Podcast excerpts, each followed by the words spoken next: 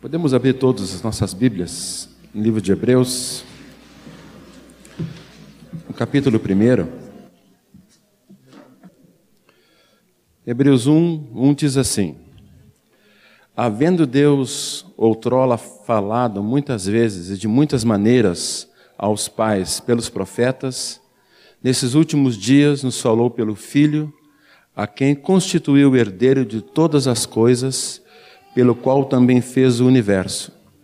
Ele, que é o resplendor da glória e a expressão exata do seu ser, sustentando todas as coisas pela palavra do seu poder, depois de ter feito a purificação dos pecados, assentou-se à direita da majestade nas alturas, tendo se tornado tão superior aos anjos quanto herdou um mais excelente nome do que eles.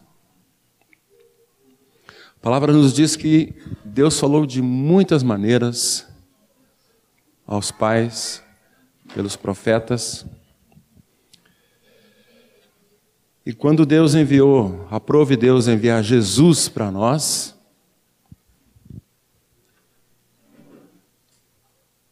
Ele enviou a sua expressão exata.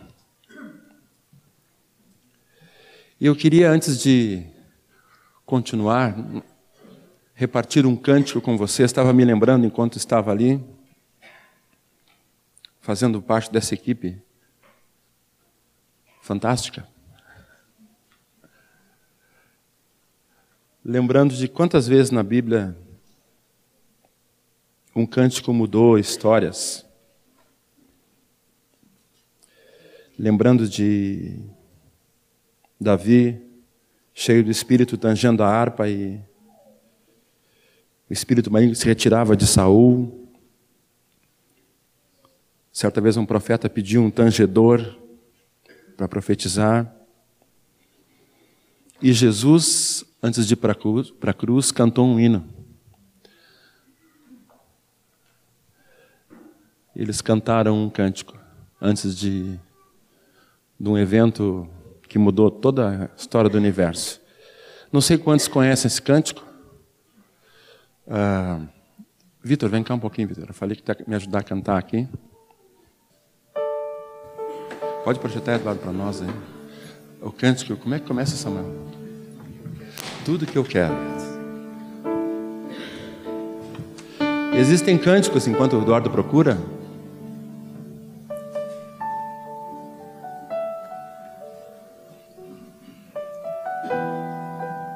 Particularmente, eu que estou envolvido em música na minha família, esses é, são cânticos difíceis de cantar nas primeiras vezes, porque eles expressam muito de Deus, ou muito do que o Espírito Santo quer fazer nas nossas vidas. Depois, com o tempo, eu vou aprendendo a cantar, não fico choroso, até posso fazer um solo do canto. Mas esse cântico, quando o ouvi,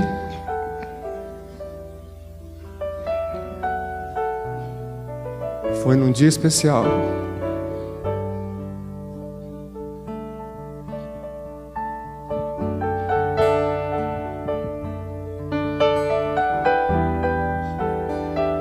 Aqueles que sabem podem cantar juntos também.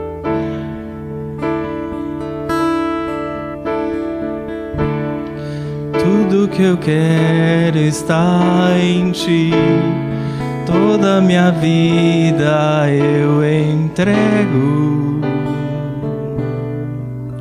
Pois não há outro além de ti. Tudo que eu possa conquistar não se compara à tua presença nem ao prazer de te adorar. Dias vêm, dias vão, e em meu coração só aumenta o desejo de te encontrar. Agradecido eu sou pelo que já recebi mas não estou satisfeito. Eu quero mais te conhecer e prosseguir em te conhecer. Este é o alvo da minha vida, Senhor.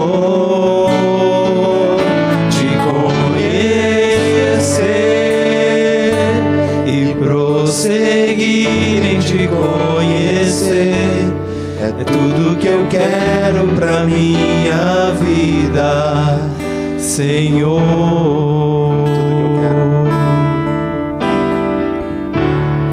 Tudo que eu quero está em ti. Toda minha vida eu te entrego. Pois não há outro além de ti. Que eu possa conquistar não se compara à tua presença. Tenha o prazer de te adorar. Dias vêm, dias vão,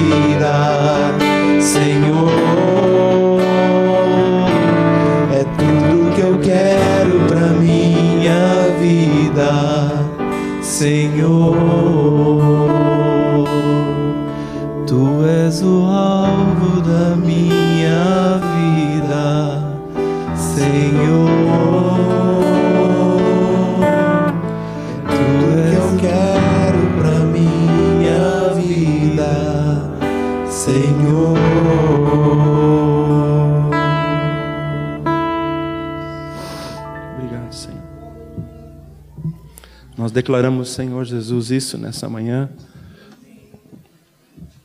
Te conhecer e prosseguir em te conhecer, Senhor. Tu que é a expressão exata do Pai. Tu que nos trouxeste toda a revelação. Tu és a revelação.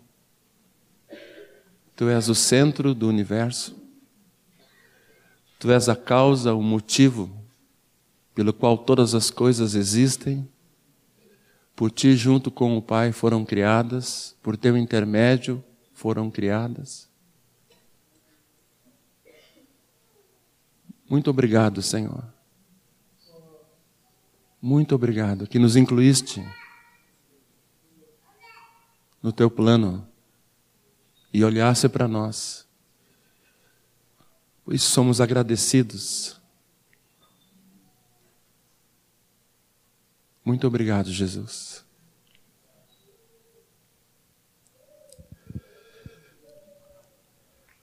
O autor desse livro fala que bem nesse comecinho que Jesus é a expressão exata de Deus. Que ele nos falou. Eu queria que nós abríssemos, e é esse o tema que eu queria compartilhar com vocês, do capítulo 12 de Hebreus, que é uma recomendação, uma exortação para todos nós.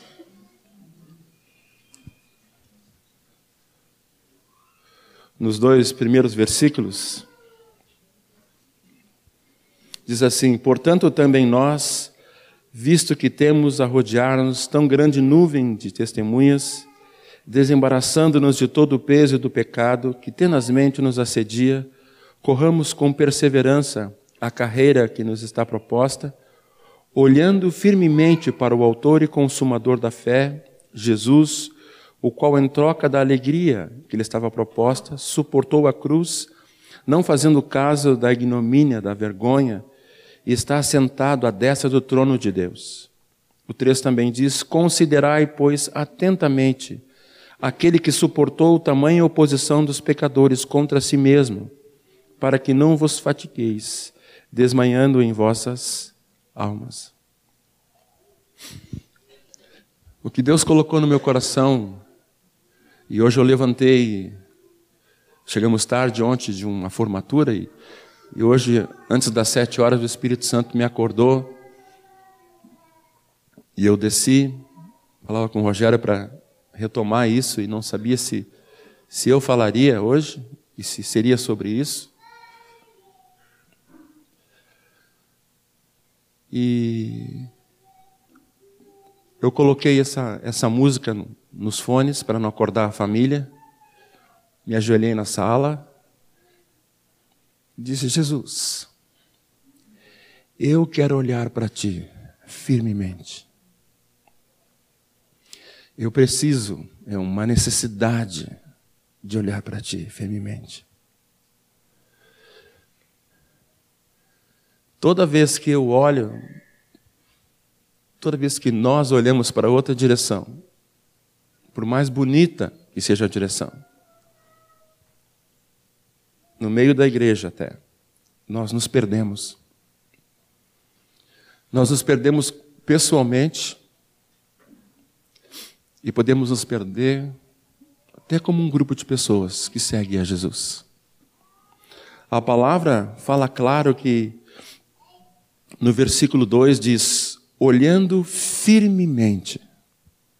Se ela diz assim é porque nós temos a tendência de não olharmos não fixarmos nossos olhos em Jesus. E diz ali: olharmos firmemente para o Autor e Consumador da fé. A nossa fé, que Ele gerou, quando nós lemos o texto, que o outro leu o texto, né? É dom de Deus, não vem de nós. Olharmos firmemente para Ele, firmemente, firmemente, olhos nos olhos dele em tudo o que Ele é, tudo o que Ele representa, tudo o que Ele é para Deus, tudo o que Ele é para o universo, tudo o que Ele é para nós, olharmos firmemente para o Autor e Consumador, aquele que começou gerando a nossa vida e que vai levar a cabo todas as coisas se deixarmos, porque o universo vai levar. O fim, todas as coisas, ele vai, toda a palavra dele vai se cumprir. Mas se nós deixarmos, nós vamos junto com Ele no cumprimento de todas as Suas promessas, porque Ele também é o consumador, aquele que vai levar ao fim a nossa fé. Então eu queria que nessa manhã, assim, bem familiar, como o Otto falou, a gente pudesse cutucar o irmão do lado, nossa esposa, nossos amigos assim, que a gente, irmãos queridos, né, eu e Eduardo aqui, e dizer um para o outro assim: vamos olhar firmemente para Jesus. Pode ministrar aí, né, Eduardo? Firmemente para Jesus. No versículo 3, outra palavra que nos chama a atenção é essa: considerai, pois, atentamente. Considerar atentamente o quê? Aquele, a Jesus. Considerar atentamente. Fala de novo, ó, leva em consideração com muita atenção.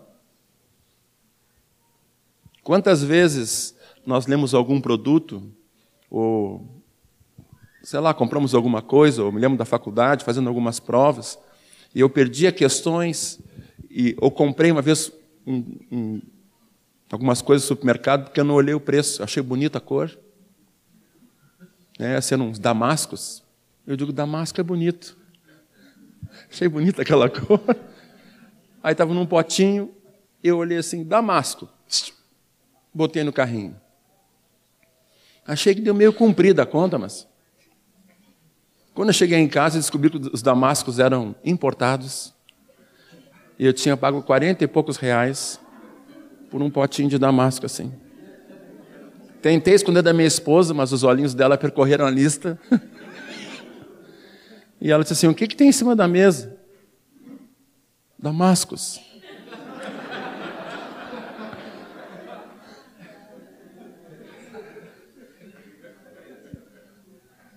Aqueles damascos ficaram vários, várias semanas. Não foram comidos, foram apreciados. Olhar atentamente as coisas, queridos. Olhar atentamente para Jesus. Por que nosso amado irmão fala sobre isso? Porque fala que Jesus tinha oposição dos pecadores contra si mesmos. Mas nós devemos olhar atentamente para Ele, para que não vos fadigueis, desmanhando em vossas almas. Se nós não olharmos para Jesus, nós vamos desmanhar em nossas almas. Nós vamos desanimar, não só de segui-lo, mas de viver. Porque sem Cristo não há razão de viver. Algumas traduções eu procurei lá, diz assim: tende os olhos fitos em Jesus, autor e consumador da nossa fé. E no versículo 3 diz assim: pensem bem naquele, para que vocês não se cansem, nem se desanimem. Pensem bem naquele. Quando a palavra fala ali no comecinho sobre corrida e sobre carreira, eu lembrei assim que carreira, o Espírito Santo me tocou no coração para lembrar que carreira pode ser vida e corramos é intensidade. A gente pode caminhar intensamente, né? A gente vê as pessoas caminhando intensamente, queimando calorias, exercitando o corpo, mas correr é, não tem como correr sem ser intenso. Toda corrida, 95% das corridas são mais intensas que a caminhada, sempre. Então, intensidade, a vida de Jesus em nós é com intensidade.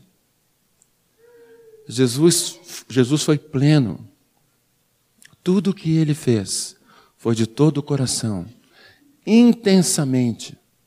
Até compartilhei domingo de noite que se nós olharmos o livro de Marcos, parece que nós vamos ter que tomar um fôlego, porque Jesus, há uma pequena narrativa da vinda de Jesus e Jesus começa trabalhando e trabalhando e trabalhando e trabalhando e trabalhando. A gente, parece que ele não para, misericórdia, o homem não descansa, não dorme, né? Jesus era intenso em tudo que ele fazia. E nós precisamos olhar porque Deus nos falou por ele. Tem nos falado por ele. Ele é o centro.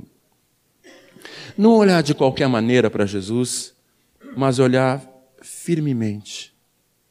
Filipenses 1,6 diz que aquele que começou boa obra em nós há de completá-la. Eu fiz uma casa, alguns anos atrás, e como foi bom completá-la. Eu me lembro que os pedreiros, eles estavam com aquela agilidade que eles têm, enfiando um cabo de vassoura naqueles tijolos que têm furos, e jogavam para cima, e pegavam, eu digo, acho que eu vou conseguir fazer igual. Cheguei lá embaixo, o primeiro saiu lado, o segundo bateu, quebrou, eu digo, não, acho que eu vou ficar lá em cima recebendo os tijolos, que é mais fácil. E cada dia que aquela casa ficava pronta, a laje, a primeira laje, nós fomos lá.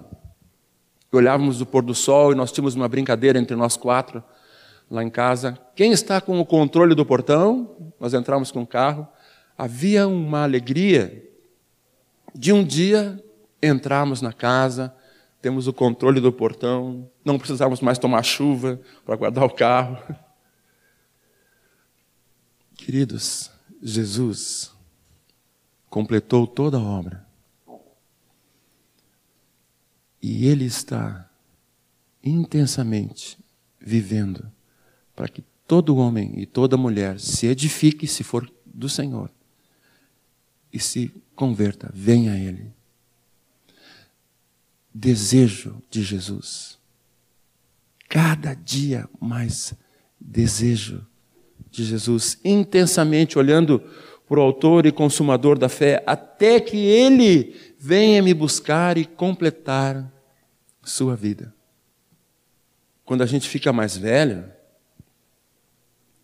a gente começa a pesar umas coisas que não pesava quando tinha 19, 20 anos. E eu não critico os que eles 19, a gente tenta falar para eles, eles não vão entender porque eles não têm a idade que a gente tem. É uma coisa que Deus naturalmente fez. Mas você começa a pensar de tudo que viveu, de tudo que fez, Senhor, um dia eu vou seguir para onde todos os homens seguem, ou tu vem me buscar. Glória a Deus, mas se não, vou seguir e vou te encontrar igual. Eu tenho te conhecido. Eu não quero ser um religioso. A minha oração sobre os meus filhos é que eles não sejam religiosos. Eles foram criados no meio de vocês, os dois se batizaram, o Lucas se batizou esse ano. Foram cheios do Espírito Santo. O último teve uma experiência tremenda no quarto dele à noite. Acordou, começou a falar em línguas, foi lá, nos tirou às quatro da manhã na cama, disse: Pai, mãe, eu me ajoelhei e comecei a falar uma língua diferente. Continua essa peca, vocês vão ele correndo, às vezes aí tem que mandar ele parar. Mas Deus marcou ele. Dá para sentir. Um menino de 10 anos, um pouco pilhado, mas Deus marcou ele. Quando eu soube de uma menininha entre nós que tinha se desviado, ele disse: Ah, não. Mas ela não vai ficar assim. O Eza falou assim: Não, não vai ficar não. Ela vai voltar. Ela e citou outro nome. Vão voltar. E nós, e os dois conversando atrás, e nós ouvindo, né? Amém. Deus marcou eles. Agora, o que é olhar para Jesus? Porque nós não vimos Jesus no sentido da crucificação dele. A não ser que o Senhor, pelo Espírito Santo, tenha revelado alguma coisa para alguém, eu acho que a maioria de nós não o viu crucificado. E a palavra fala que aqueles são mais felizes que aqueles que não viram, então estou feliz também. Gostaria de estar lá, mas estou aqui, não vi o Senhor e sou feliz porque o Espírito Santo me exerce fé e a gente crê nisso. Então eu queria ser bem prático com vocês. O que seria olhar para Jesus? E eu coloquei quatro coisas. O que é olhar para Jesus? Primeira coisa é considerar o que ele é. Então a primeira coisa é considerar o que ele é. Eu estava colocando alguns versículos, mas os irmãos podem colocar em casa esses versículos. Um deles, esse é de Hebreus. Um, considerar o que ele é. Ele é a expressão exata de Deus. Se Deus Pai andasse na terra, andaria como o filho. Exatamente como o filho. Você está pensando sobre isso? Exatamente como o Senhor, o Eterno, andou na terra como Jesus. Então a primeira coisa prática de olhar para Jesus, tá, olhar para Jesus, tudo bem. Às vezes o irmão tem uma dificuldade assim, olha para Jesus. Tá, irmão. olhar como? Primeira coisa é considerar o que ele é. Ele é o alfa e o ômega, o princípio e o fim. Ele tem toda a autoridade, ele pode mudar as coisas. Vocês imaginam Lázaro já cheirando mal, diz a palavra, e Jesus manda abrir a porta lá, tira a pedra. E o pessoal diz, mas já cheira mal, Senhor. E ele diz assim: Lázaro, vem para fora. Ele orou, disse: Coisa boa, Pai, que sempre me ouves. Eu... Lázaro, vem para fora. Eu trabalhei no Instituto Médico Legal durante oito meses. É um lugar desagradável de trabalhar. Trabalhei por causa do meu curso de Química. Os corpos que chegavam lá inteiros, eu fico imaginando que devia ser Lázaro. Doente, enfermo, quatro dias apodrecendo, o cheiro. Mas Jesus, ele é vida, então ele diz assim: vem e vem. Nós somos, o Espírito Santo nos falou essa manhã sobre isso, sobre crermos e orarmos. O que Deus determina, não o que eu determino. Cuidado. O que Deus determina e se eu concordar com a palavra dele, as coisas acontecem. Ele é o autor da vida. A palavra diz que Deus chama as estrelas pelo nome. Milhões de estrelas, milhões de estrelas, anos-luz pessoal às vezes, ah, descobrimos um, uma constelação com milhões de estrelas a 30 milhões de anos-luz. Nenhum homem é capaz de, de pensar, no, chegar num lugar como esse.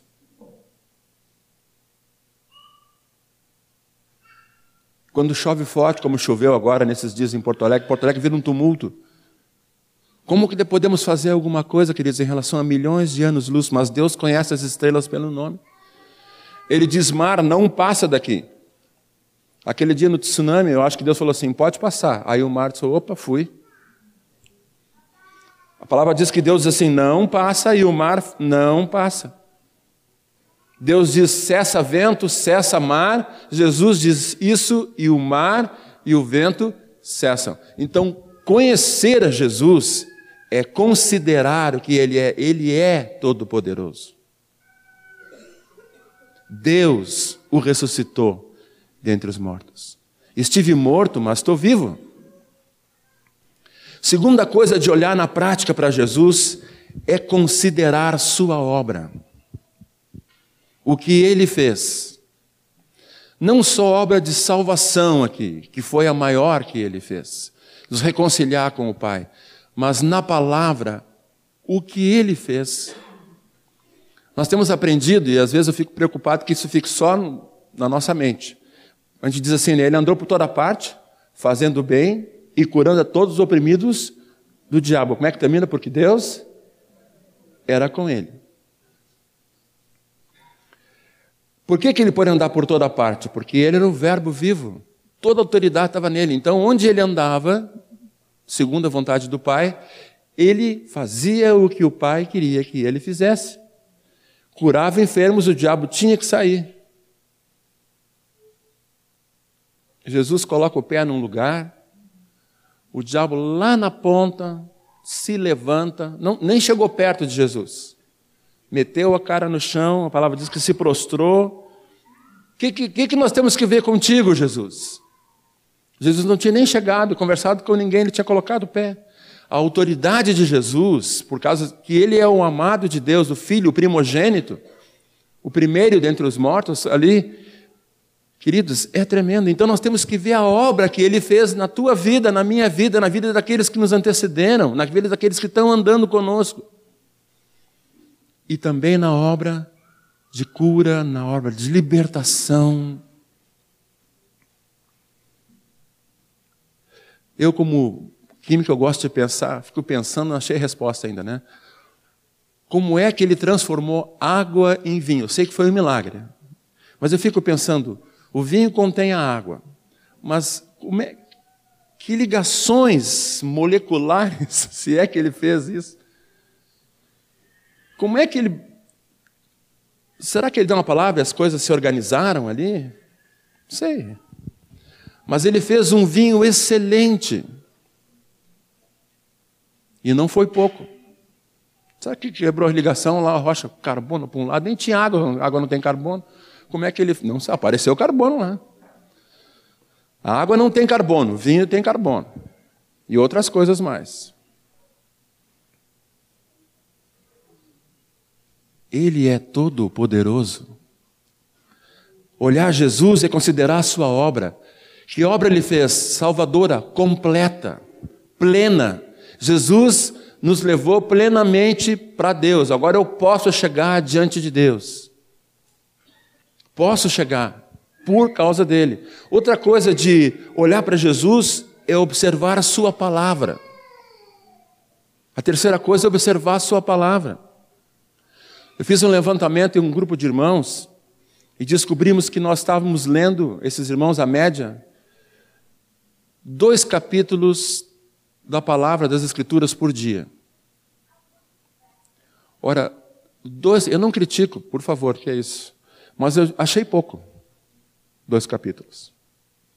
Nós vamos levar quase um mês para ler, um pouco menos de um mês para ler Mateus. O que vamos ler durante o ano inteiro? Dois capítulos. Mas para tomar café da manhã, nós levantamos. Para irmos bem arrumados para o trabalho, para a escola, para a faculdade, nós levantamos. E algumas irmãs no retiro levantam às cinco da manhã para lavar o cabelo. Aquele salão, né, não sei como são os adolescentes, mas os jovens, às cinco da manhã começa aquele para ficar bonita para a reunião. Cinco da manhã. Fazer chapinha, né? Então a gente combinou, cada um, só um despertador, por favor. E vão tomar banho porque não é hora, quase não tem ninguém. Agora, quem se levanta às cinco da manhã para ter uma comunhão gostosa com Jesus? Ah, hoje é domingo. Ah, o Senhor me ama. Se eu não for na reunião, o amor dele é imutável. Não vai mudar nada a minha vida. E é verdade. Então hoje eu não vou na reunião. Eu vou chegar lá pelas dez e meia, quando o solzinho começar a melhorar. Alguns irmãos têm uma fragilidade, tudo bem, não, não, não convém mesmo sair durante muito cedo. E estamos num período difícil. Mas eu estou dizendo, queridos, aqui que nós estamos acostumados a pagar o preço para olharmos Jesus nas Escrituras. Promessas para nós, mandamentos, poder nas Escrituras. Aí fica fácil para o diabo nos enrolar. Nós não conhecemos. Quando estamos de férias, qual é a nossa programação? Férias de verão. Qual é a programação de muitos de nós? praia. Um jogo de. Como é aquilo, José? Não sei como é que chama aquilo. Bocha uruguaia. Não joguem com ele que ele vai levar todos, tá? Experiência própria. Mas nós programamos nas nossas férias tempo de oração e de leitura, assim, ó, ah, eu vou ler todo o Novo Testamento nas férias, em duas versões. Não, não, eu vou tomar sorvete. Claro que temos que descansar, o lazer é importante para nós. Mas parece que nas nossas férias, e tem alguns irmãos que são extremistas, eles fecham a Bíblia nas férias. E só ressu, uh, ressu, ressurgem em abril na Páscoa. Aí eles aparecem. Aí eles abrem a Bíblia. Oh, Jesus. Achei meu óculos, estava aqui perdido desde dezembro. Nos gastarmos nas Escrituras. Hoje eu não vou almoçar. O que, que houve? Está sentindo mal? Não, estou sentindo falta. Falta de quê? Alguma coisa? Não, falta de Jesus. Hoje eu vou, vou 45 minutos de Bíblia. Mas tu está com algum problema? Não. Não estou com nenhum problema. É porque não quero ficar com problema.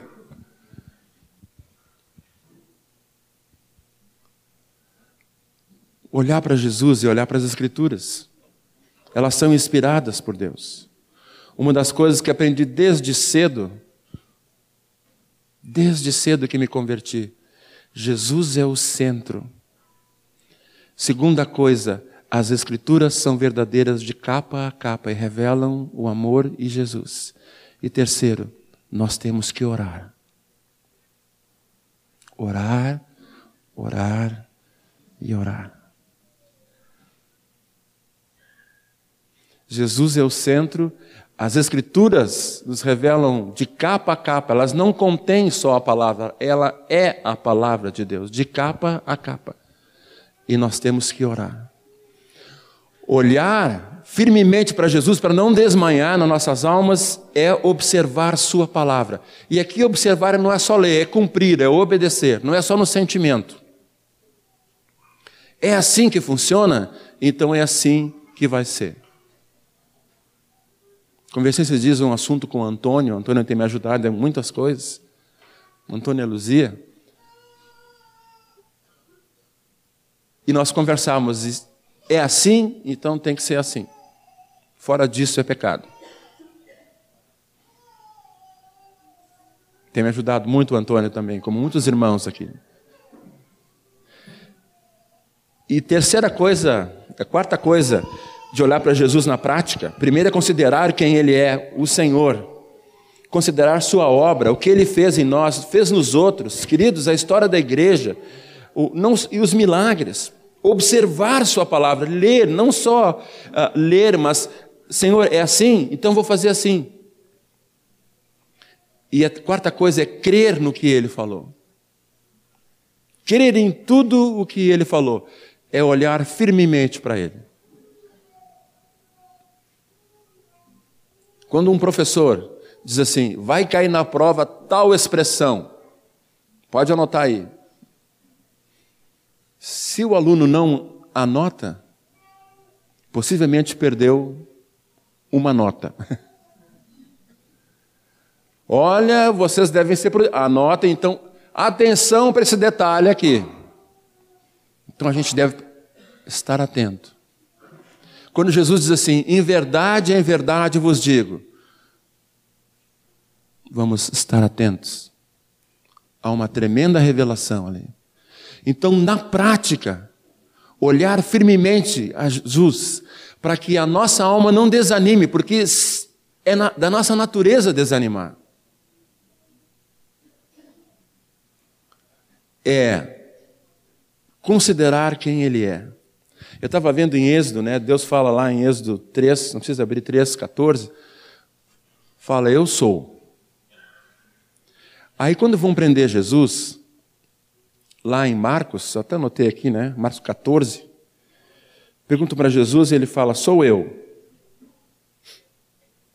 E é uma coisa tremenda naqueles soldados. Quando ele diz, sou eu, os soldados caem para trás. Porque a palavra sou eu, eu sou, não sei como é que seria na Septuaginta, tal, no grego lá, mas eu sou, ou sou eu, Deus falou isso, o filho, personalidade, a vida dele, embora seja filho diferente, mas ele era a expressão exata de Deus. Quando ele disse sou eu, o que acontece? A autoridade. Vocês estiverem diante de uma autoridade, ela diz assim, ó, mas é isso, mas é isso. Não tem argumentação diante de uma autoridade. Aqueles homens caíram. Eles, que vocês, aí Jesus fala de novo: o que, que houve com vocês? Deve ter juntado eles. Jesus sempre é amoroso, né? O que vocês estão procurando? Jesus, o Nazareno. Já falei que sou eu. Aí eles já estavam mais acostumados, né?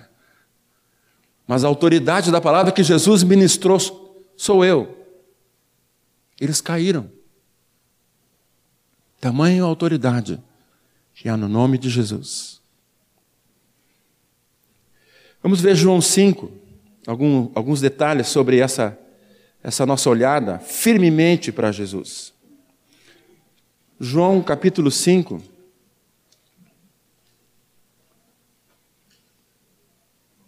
Porque eu quero dizer para vocês e animá-los, queridos, que Jesus está firmemente olhando para nós. Vocês não vão ser assim, tomados por louco no meio da igreja, se um dia fizerem assim, ó. Pode abanar para qualquer lado.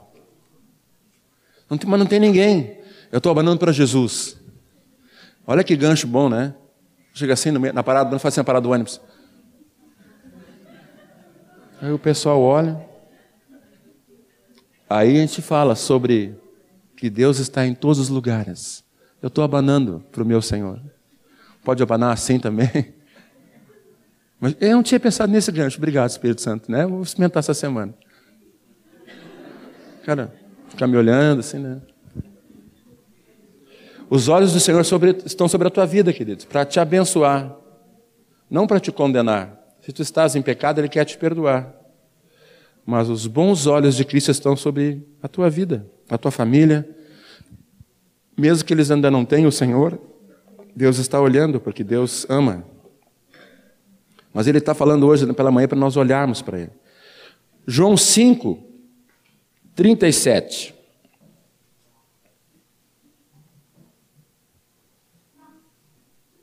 O Pai me enviou, e esse é o mesmo que tem dado testemunho de mim. Jamais tende ouvido, tendes ouvido a sua voz, nem visto sua forma. Também não tendes a sua palavra permanente em vós, porque não credes naquele a quem ele enviou. Examinai as Escrituras, porque julgais ter nelas vida eterna, e são elas mesmas que testificam de mim. As Escrituras testificam de Jesus. Os judeus examinavam, examinavam, mas o, mas o, o Messias vem lá de Belém e tudo. E, e é interessante que eles não conseguiam ver que Jesus tinha vindo de Belém. E Jesus deixa bem claro: vocês estão examinando a Bíblia, né?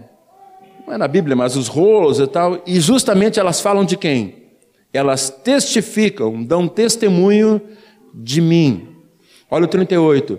Também não tendes a sua palavra permanente em vós, porque não credes naquele a quem ele enviou.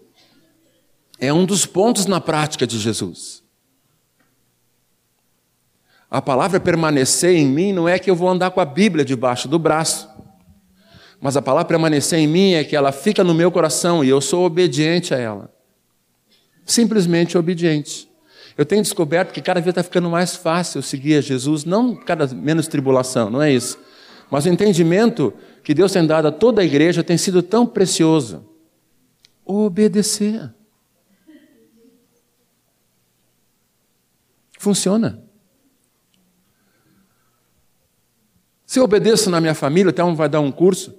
Nós fizemos esse curso, Camila, fizemos esse curso três vezes. Noivos, casados e casados com filhos. Fizemos três vezes o curso. Nesse curso, nós aprendemos uma série de coisas segundo a palavra de Deus. Nós vamos obedecer. E estamos colhendo frutos. E vamos colher. Porque estamos obedecendo a palavra. Obedecer a palavra é obedecer a Jesus, é estar olhando firmemente para Ele.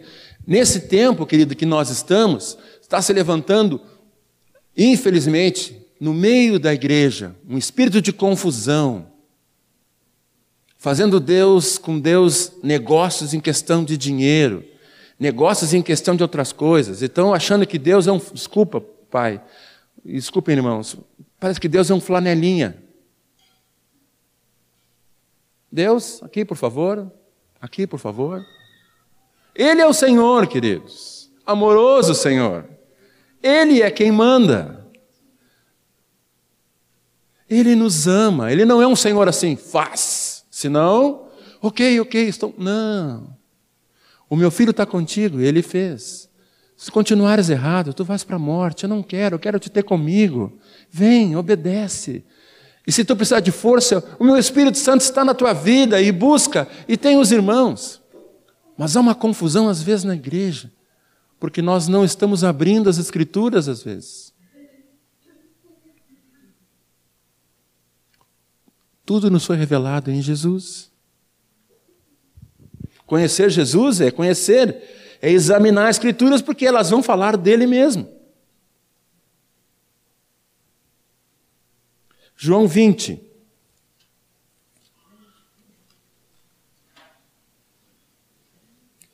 Versículo 30 e 31. João 20, versículo 30 e 31. Na verdade, fez Jesus diante dos discípulos muitos outros sinais que não estão escritos nesse livro. Esses, porém, foram registrados para que creais que Jesus é o Cristo, o Filho de Deus. Aleluia. E que crendo tenhais vida em seu nome.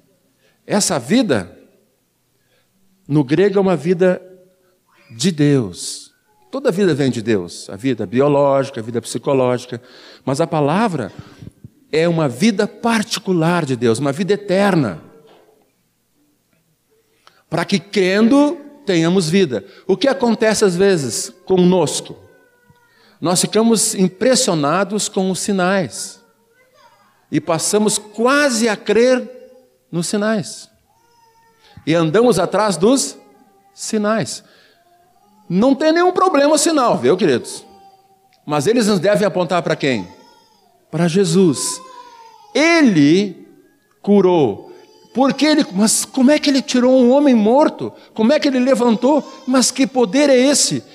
Ele é o que me conduz, ele é um autor e consumador da minha fé. Ele me pega pela mão e vai me levar pessoalmente.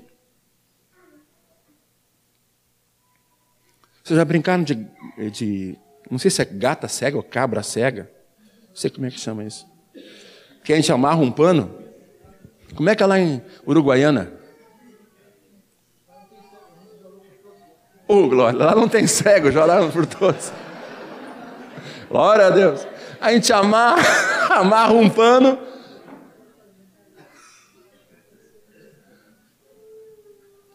Sabe, Jesus desvendou e Ele está nos levando pessoalmente. Quem sabe a gente precisa de uma experiência assim, né? Num dia frio como hoje, a gente sentiu uma mão quente, mas parece que tem uma mão aqui.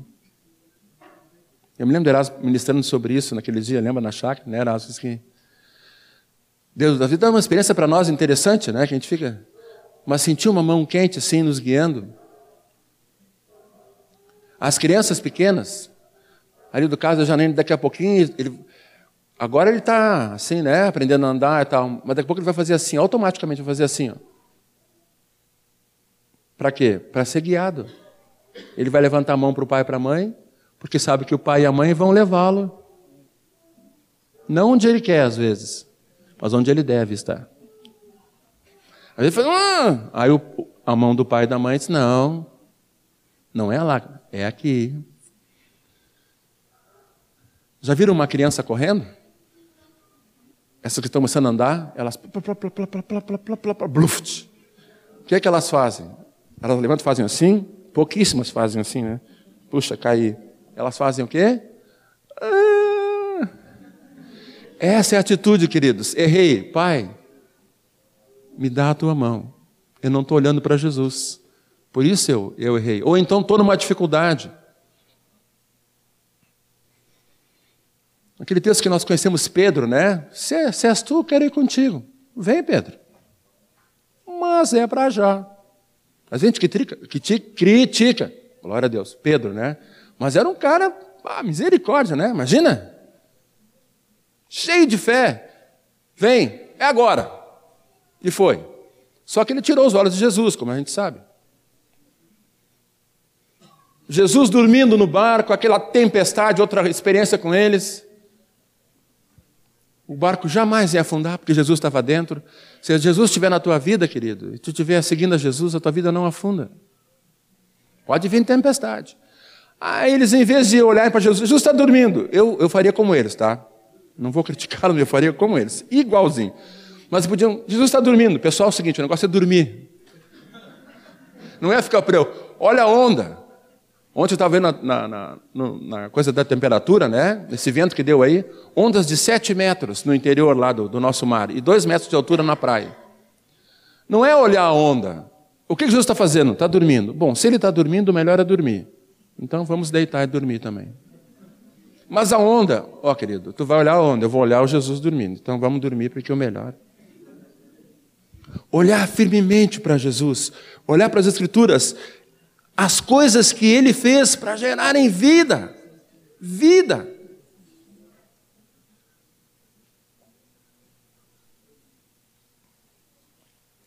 Querida, hoje tirei folga. Ai, que coisa boa. Nós vamos no supermercado fazer compras de manhã, depois tu vai pegar as crianças na escola. Aí, como tu estás tirando folga hoje, eu vou poder fazer as unhas, arrumar o cabelo, né? E não te esquece que à tarde tem que arrumar uma parte da luz, cortar a grama, levar o cachorro para pet para dar um banhozinho no cachorro, ou então prende o cachorro na coleira, dá um banho nele, né? Coisa assim. Querida, desculpa, o que foi? Eu tirei uma folga hoje porque eu vou me dedicar a orar e ler. Eu posso te ajudar em muitas coisas. Mas, por favor, seja criteriosa, porque eu quero tirar um tempo para orar, orar e ler a palavra. Ué, o que, que houve? Perdeu o emprego? Não. Como é automático para nós, né? Sabe o que é isso, queridos? Uma busca de Deus só nas necessidades.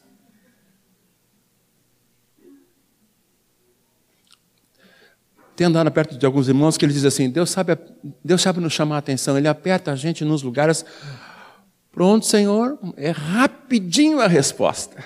Né? O Senhor, estamos aqui. Deus sabe como tratar conosco.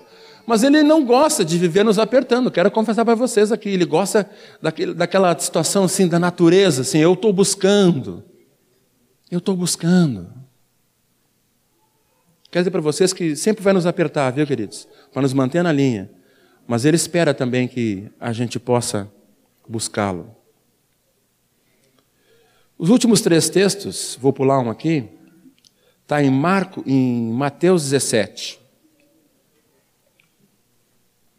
Mateus 17 traz uma narração que para eles como judeus e para nós também, porque se foi escrito foi para nossa edificação, foi para que tivéssemos fé, e a fé vem pelo ouvir, e, a, e ouvir a palavra, a pregação de Cristo, está lá em Romanos 10, 17. Mas em Mateus 17, 8, há uma expressão no finalzinho. Eu quero ler tudo Mateus 17 com vocês. Seis dias depois, aqui na minha Bíblia diz assim, um subtítulo que não tem no original. O discípulo de Cristo deve levar sua cruz. Então ele fala sobre isso, depois assim. 17:1. Seis dias depois, tomou Jesus consigo Pedro e os irmãos Tiago e João e os levou em particular a um alto monte. Foi transfigurado diante deles e o seu rosto resplandecia como o sol e as suas vestes tornaram-se brancas como a luz. E eis que lhe apareceram Moisés e Elias falando com ele. Então disse Pedro a Jesus: Senhor, bom estarmos aqui. Se queres, fareis aqui três tendas: uma será tua, outra de Moisés e outra para Elias. Falava ele ainda quando uma nuvem luminosa os envolveu. E eis vindo da nuvem uma voz que dizia: Este é o meu filho amado em quem me comprazo, a ele ouvi. Ouvindo-os, os discípulos, ouvindo os discípulos, caíram de bruços, tomaram de grande medo. Aproximou-se deles, tocou-lhes Jesus, dizendo: Erguei-os e não temais. Então, levantando os olhos a ninguém, viram senão a Jesus. Vocês imaginam essa experiência? Jesus pega três homens importantes no seu ministério, não que ele não amasse os outros. Pegou esses três homens. Interessante que muitas coisas, né? Jesus lá no, no jardim, ele procurou companheiros para orar e não achou. O Espírito Santo me falou que uma das coisas que ele levou aqueles homens é porque ele, a parte humana dele, e ele era Deus em forma humana, todo, todo poderoso, ele queria companheiros naquela hora. E ele não achou. Mas ele não se intimidou. Mas ele levou três amigos para orar com ele, porque o negócio não era fácil naquele momento. Mas ele leva esses três queridos com ele, três discípulos para marcarem, para estar escrito para nós aqui. E o que acontece? Eles estão orando lá, e ele foi transfigurado diante deles, diz o versículo 2. Seu rosto resplandecia como o sol. O sol apareceu agora. Tentem olhar para o sol, ver o que, que acontece. mesmo no inverno. É impossível olhar diretamente para eles. E as suas vestes se tornaram brancas como a luz. Uma experiência tremenda. Uma revelação, eu ouso dizer que é uma revelação. Uma revelação de Deus aqui, tremenda. E eis que apareceram junto de Jesus Moisés e Elias. Bom, aí qualquer um de nós, sendo judeu, por favor, Moisés de um lado, Elias do outro, Jesus transfigurado no meio, não tinha outra coisa para fazer. Senhor, bom é estarmos aqui, três tendas. Eles até se despegaram deles, olha que coisa tremenda, né? Eles não perguntaram três tendas, João, Tiago e Pedro, né? Não, para vocês, nós vamos acampar aqui, vamos viver Aqui, não queremos descer mais desse monte. É aqui que queremos ficar. Aí por cima, Deus desce uma nuvem luminosa. Uma nuvem luminosa. Quando se coloca luz numa neblina, ocorre o efeito chamado efeito Tyndall. As partículas da água, ao pegarem a neblina, elas pegam a luz e por isso que tem que usar luz baixa na neblina. Botou intensidade, se perde. Aqui tem uma nuvem luminosa. Então aquela nuvem desceu e eles ficaram olhando para a nuvem, porque eles se prostraram depois. Eles estavam olhando para Jesus, desceu aquela nuvem luminosa e eles devem ter: o que está acontecendo? Que coisa tremenda, que experiência tremenda e ouviram a voz do Todo-Poderoso. Outra coisa que para nós já é grande, imaginam para o judeu. Jesus não tinha rasgado o véu ainda. Ouvir a voz do Todo-Poderoso era estar partindo, ou então, misericórdia. Era um profeta especial, alguma coisa. Isaías fala sobre isso. Puxa, eu e eu vi, ah, misericórdia. Eles se prostraram e Jesus toca neles e eles têm uma atitude aqui que nós temos que ter. Olhar firmemente para aquele que começou a obra, ele vai terminar, querido, ele tem poder para terminar. Levantando ele os olhos, levantando os olhos, a ninguém viram, senão a Jesus. Eles desceram mudos. E é interessante que eles desceram e já começou a complicação depois. O jovem possesso. Quando se vê Jesus, as coisas que acontecem que ele faz, não que se torne secundária porque foi ele que fez, mas vão nos levar a vê-lo mais de perto. Esses sinais foram escritos para que vocês creiam e crendo em Jesus, que é o Messias, o Filho de Deus, crendo nele tenham vida e vida eterna. Ninguém vendo, mas só Jesus. E eu queria terminar com esses dois versículos para nós pensarmos alguma coisa. Primeiro está em Lucas. Lucas 23. O nosso tema é olhar firmemente para Jesus. Firmemente. Considerai atentamente aquele que suportou tantas coisas para não desmanhar na nossa alma. Lucas 23. No versículo 40,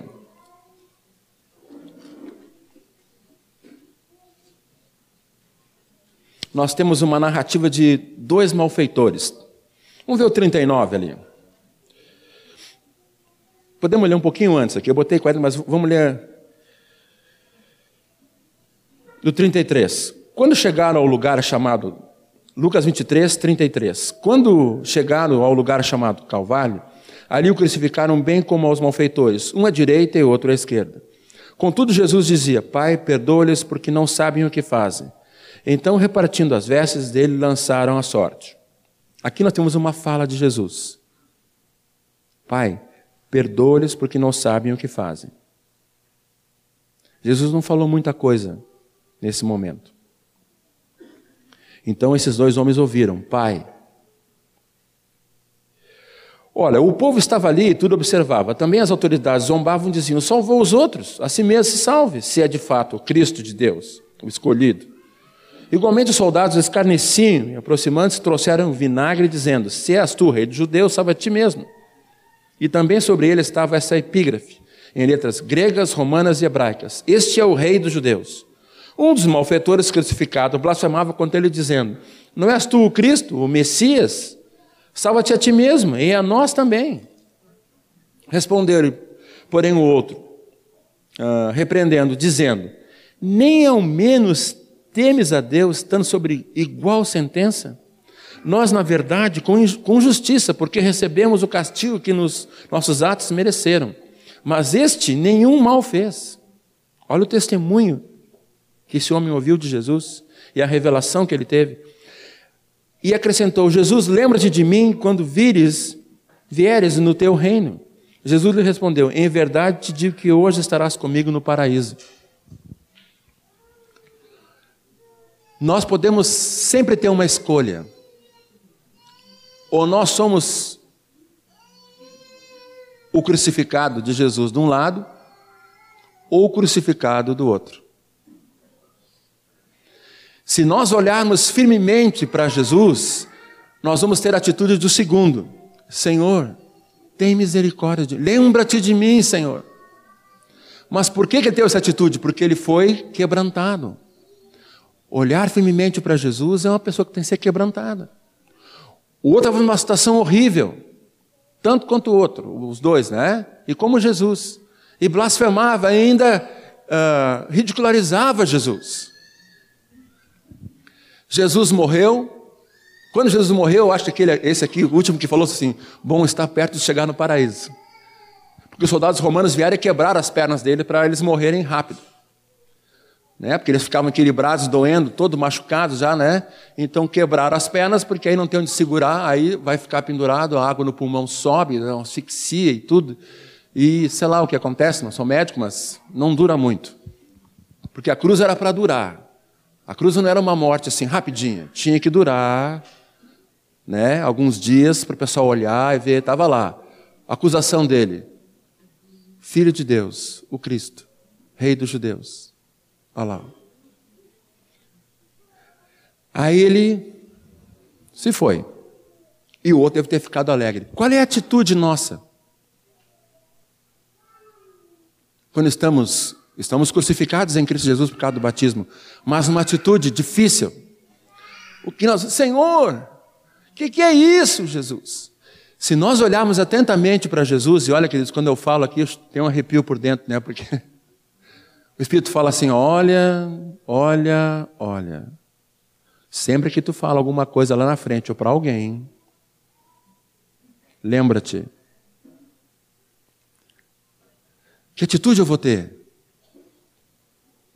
Agora, se eu estou olhando friamente para Jesus, vou ter a atitude desse homem: Senhor, tem misericórdia de mim. E o que, que Jesus vai me dizer? Tom, tu estás comigo. Eu estou contigo, eu vivo para sempre. Que atitude nós temos tido na nossa vida?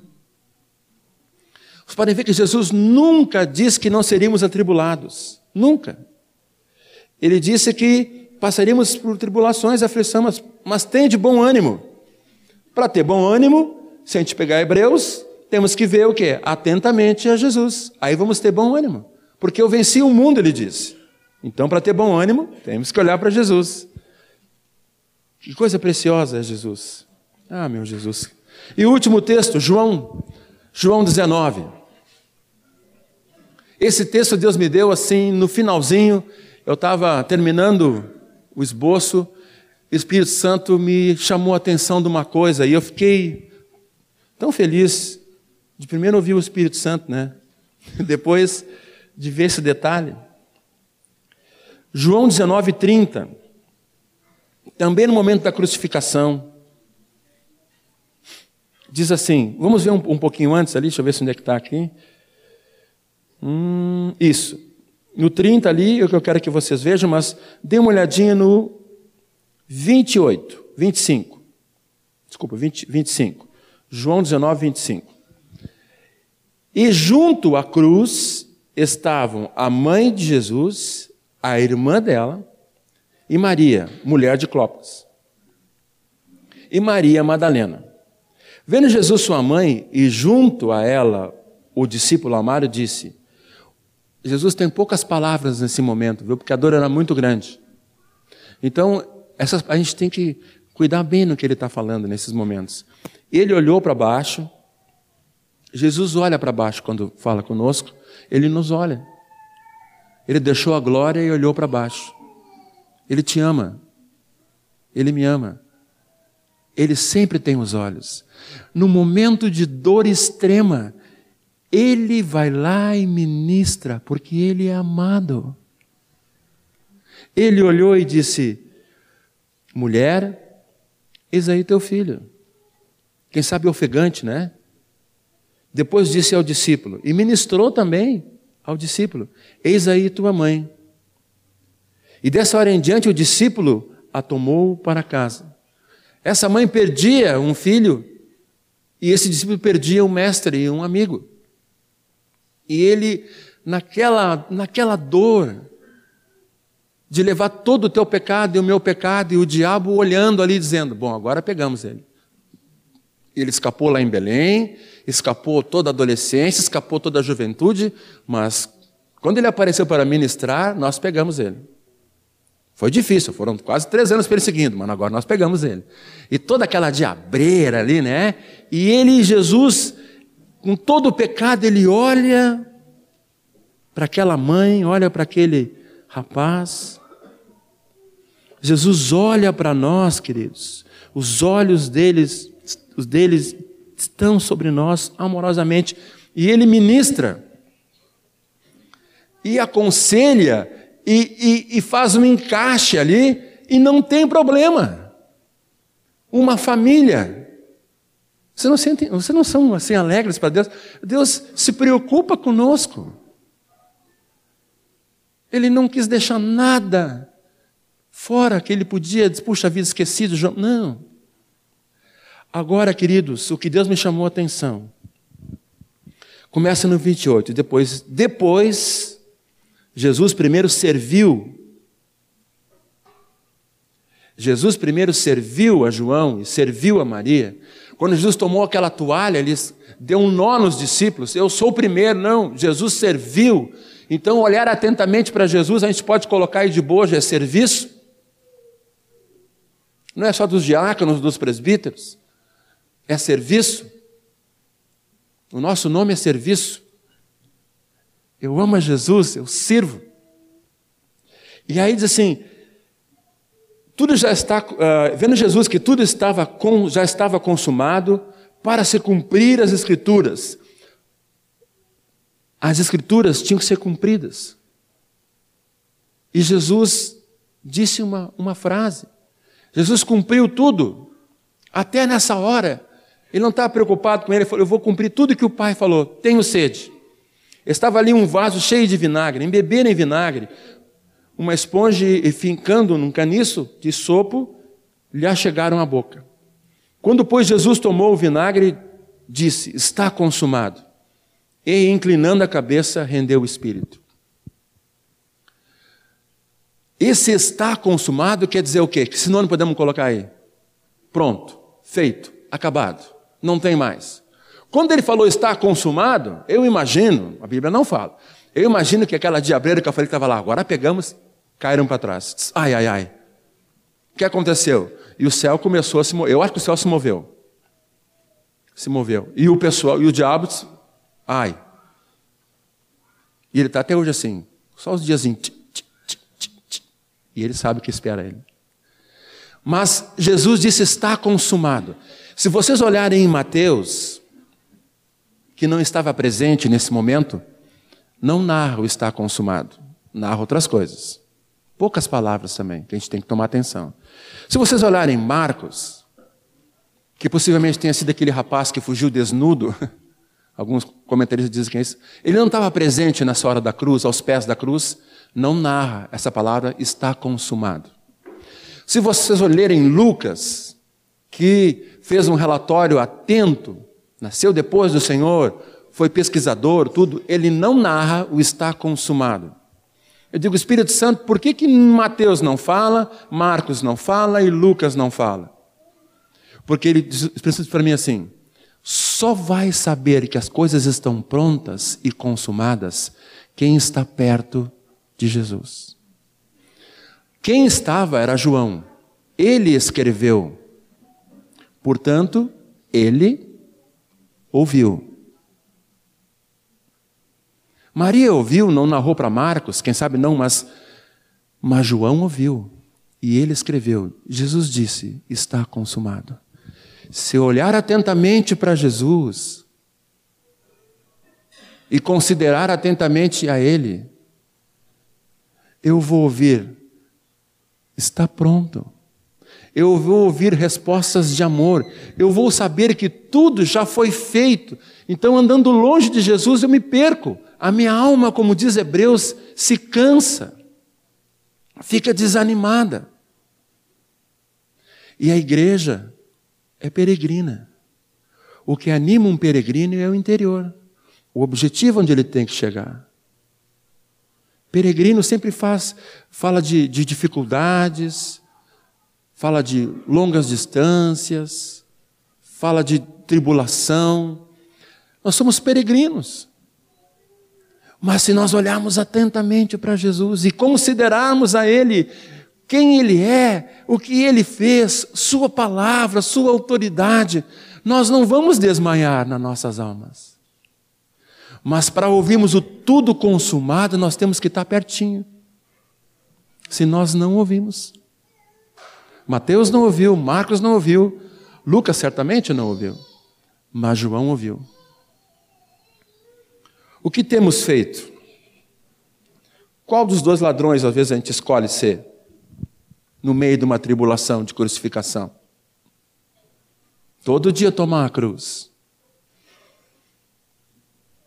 Nós estamos longe de Jesus, da cruz, porque a cruz é vergonha, é dor. Ah, eu não vou tomar a cruz, não vou. Ah, isso é muito difícil. Quem não toma a cruz não ouve o está consumado. Apocalipse fala que ao vencedor E Jesus, o bom, queridos, é que não é na nossa força. Aí que é uma delícia. Jesus pessoalmente nos leva em vitória. Se não dava um pavor, eu, saía, eu, era, eu era primeiro a correr, sair correndo aqui, né? Jesus em mim é a vitória. Ele em ti é a vitória. Ele quer, ele desce os olhos para te ver, ele te ama, ele tá, se importa contigo, literalmente se importa contigo em arranjar todas as coisas. nos falou pelo Filho qual a expressão exata do ser, do seu ser. Podemos cantar de novo, Sami? Podemos cantar de pé esse cântico? O Breno deu um testemunho aqui. Domingo passado, quando a gente cantou esse cântico de noite, veio um casal aqui. Eles têm 20 anos, 22 anos. E eles estavam vivendo juntos uma moça e um rapaz, e eles vieram chorando e disse assim: Não dá mais para aguentar, vou ter que falar com vocês. Nos puxou ali, Carmela e eu disse assim: Eu quero, eu estou vivendo em pecado, e nós, eu quero acertar, eu, eu sei, e ele falou assim: bah, Deus falou comigo tanto na música, e eu, ah, eu preciso vir. E os dois choravam, choravam, choravam, choravam. Então eram quatro chorando. Quando a gente vê Jesus, a gente dorme no barco. Quando a gente não vê Jesus, a gente se agita no barco. Quando vê Jesus, dorme. Tranquila. Podemos cantar juntos? Vamos cantar orando e pedindo ao Senhor. Se tu tem uma situação na tua vida, porque a igreja é peregrina e a gente tem situações. Não é vergonha, viu, queridos? Situação difícil. Hoje foi ministrado fé. Eu coloquei quatro nomes. Enchi de fé, ajoelhei ali atrás da bateria e coloquei quatro pessoas. Mas tem uma situação difícil na tua vida, uma enfermidade na família, ou uma coisa que Tu sente, Senhor, tem travado a minha vida contigo. Eu quero olhar firmemente, eu quero ter os olhos só para Ti. Eu quero ler mais a palavra para receber de Ti, Senhor. Eu tenho lido pouco, eu quero pedir perdão nessa manhã. Mas Senhor, tu sabe que eu saio entusiasmado para ler a Bíblia, mas depois eu mas eu não quero mais isso. Eu quero ler a palavra e ler, ler, e ler e aumentar a minha oração, a minha comunhão. Ó oh, Senhor, coloca diante de Deus essa, essa manhã juntos. Vamos colocar juntos. Às vezes a gente sabe tanta como está cansado, está peregrinando, ainda não chegou o final. O peregrino cansa, às vezes tem que sentar na, na pedra. Mas quer dizer para ti, senta sobre a rocha. Aleluia, põe os pés na rocha. Tudo que eu quero está em ti. Toda minha vida eu te entrego. Pois não há outro além de ti. Tudo que eu possa conquistar não se compara à tua presença prazer de te adorar.